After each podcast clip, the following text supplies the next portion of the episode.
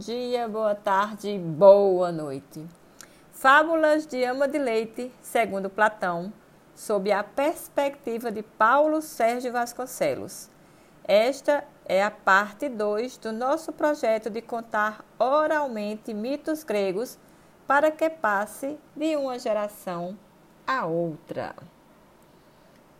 O mito de hoje: Teseu e o Minotauro, Dédalo e Ícaro.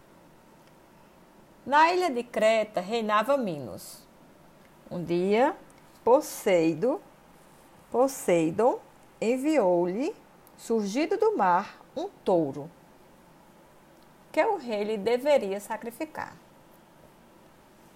Minos, porém, guardou para si o animal.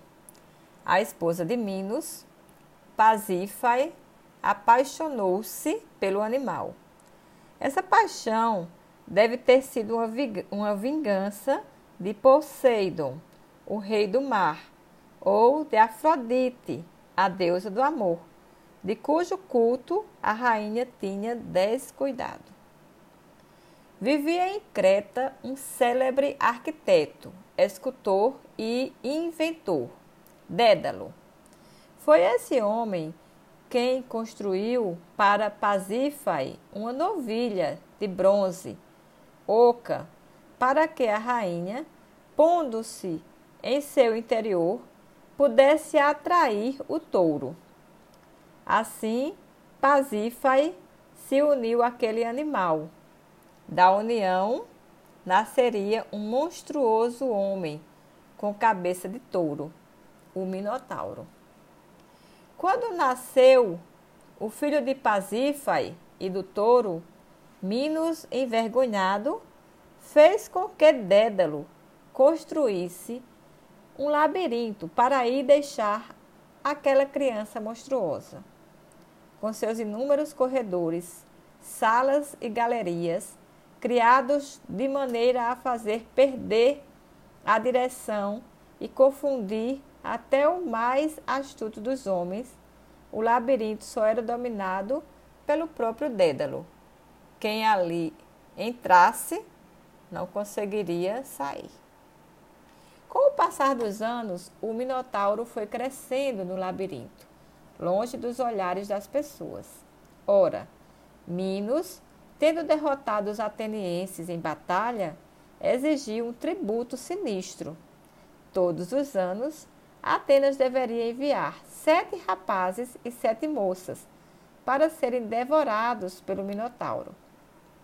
Pode-se imaginar o terror que deveria se apossar de quem, perdido na confusão dos caminhos tortuosos, sentia aproximar-se de si aquela criatura grotesca que habitava no labirinto. Disposto a pôr um fim a essa situação, o herói ateniense Teseu foi um dia a Creta, junto com os outros jovens destinados à morte certa. Quando Teseu chegou à ilha, Ariadne, filha de Minos e Pasífae, apaixonou-se pelo jovem. Desejando salvá-lo da morte no labirinto, a moça lhe deu um novelo com um fio. Teseu de deveria desenrolá-lo à medida que penetrasse naquele emaranhado. Quem tivera a ideia foi Dédalo. Foi assim que o herói, depois de matar o Minotauro, encontrou facilmente a saída, seguindo o caminho criado pelo fio de Ariadne. Ao saber do que ocorrera, Minos, enfurecido, aprisionou Dédalo e seu filho Ícaro no labirinto, pois julgava que o arquiteto tinha sido cúmplice daquela traição. Haveria de ser a morte para os dois, se Dédalo, sempre astucioso e inventivo, não tivesse encontrado um meio de escapar. Fez, com penas de aves coladas com cera, um par de asas para si e outro para o filho. Antes de saírem por uma das altas janelas do labirinto, Dédalo fez uma recomendação a Ícaro, que ele, sob hipótese nenhuma, se aproximasse do Sol.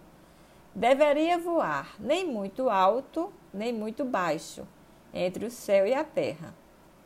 Partiram. Mas Ícaro não obedeceu ao conselho paterno.